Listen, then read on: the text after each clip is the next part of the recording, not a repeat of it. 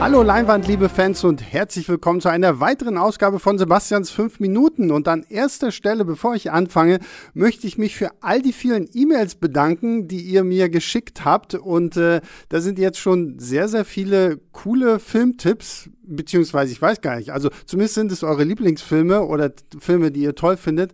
Bisher hat mir noch keiner irgendwie einen katastrophalen Film geschickt, wo er gesagt hat, äh, nein, den, den hasse ich, aber guck ihn dir mal an, so nach dem Motto deswegen, ähm, diese Woche mache ich noch mal einmal einen Film, den ich mir selbst ausgesucht habe. Und äh, ab nächster Woche fange ich dann mal so langsam an, mich durch eure Filmliste zu arbeiten.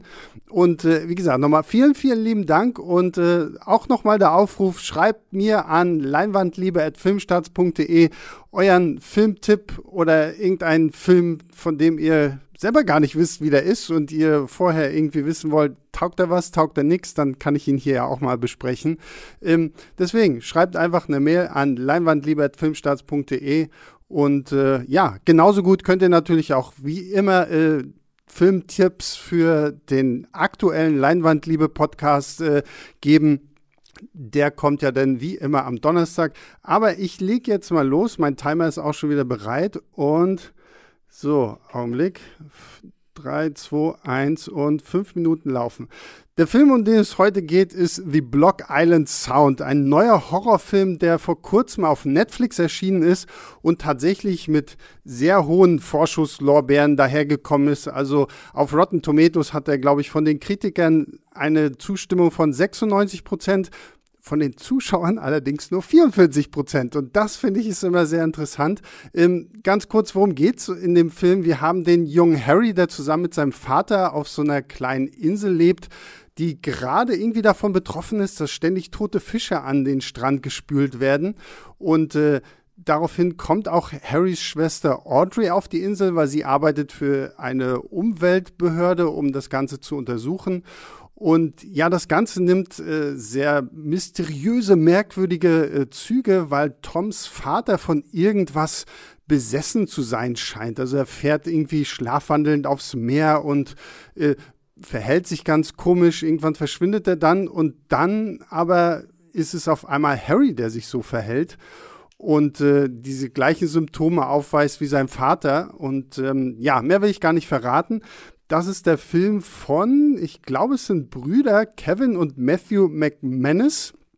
Und das Ganze ist halt so ein kleiner, feiner ähm, Netflix-Film, der auch eine gute Atmosphäre hat. Also das Ganze hat mich so ein bisschen, falls ihr es kennt, es gibt so ein Point-and-Click-Adventure namens Oxenfree, wo man so eine kleine Gruppe von äh, Jugendlichen auf so einer unbewohnten Insel irgendwie steuert und irgendwie so von, von den Bildern her, von dieser düsteren Atmosphäre, die auf dieser Insel herrscht, hat mich das so ein bisschen an dieses Spiel erinnert. Und das fand ich auch wirklich sehr schön, wie halt dieser Film die ganze Zeit diese Atmosphäre aufbaut, dass es immer irgendwo was gibt, was wir nicht genau erklären können. Es ist keine, kein, keine glückliche Insel in dem Sinne. Es ist halt einfach echt sehr, sehr unheimlich und komisch und dann diese ganzen unerklärlichen Phänomene. Ähm, das fand ich sehr stark. Auch die schauspielerischen Leistungen sind wahnsinnig gut. Also der, der Schauspieler namens Neville Archibald, ein geiler Name, wie ich finde, der spielt Tom, den Vater von Harry. Und der Typ, googelt den mal sein Bild, äh, der Typ ist perfekt für so eine Rolle. Fand ich echt wahnsinnig gut. Auch die anderen Schauspieler, das hat wirklich gut gepasst.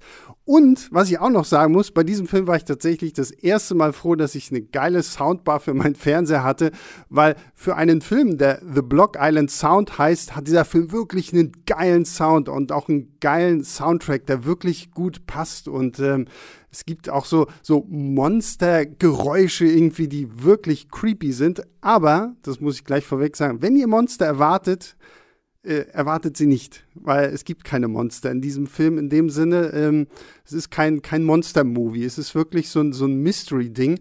Und da komme ich so ein bisschen zu dem Problem, was ich mit dem Film habe, weil der Anfang ist wahnsinnig gut und es wird wirklich stark dieses Mysterium aufgebaut. Das Problem ist, wenn man wirklich aufpasst, der Film verrät einem eigentlich, worum es geht in den ersten fünf Minuten, weil es so eine Art Fox Mulder Akte X Typen gibt, der halt irgendwie in zwei Minuten, in einer zwei Minuten Szene so zehn Verschwörungstheorien an die Wand klatscht und ähm, der Film möchte dann am liebsten, dass wir das gerne wieder vergessen, damit wir auf die finale Auflösung ähm, nicht schon vorher hingewiesen werden.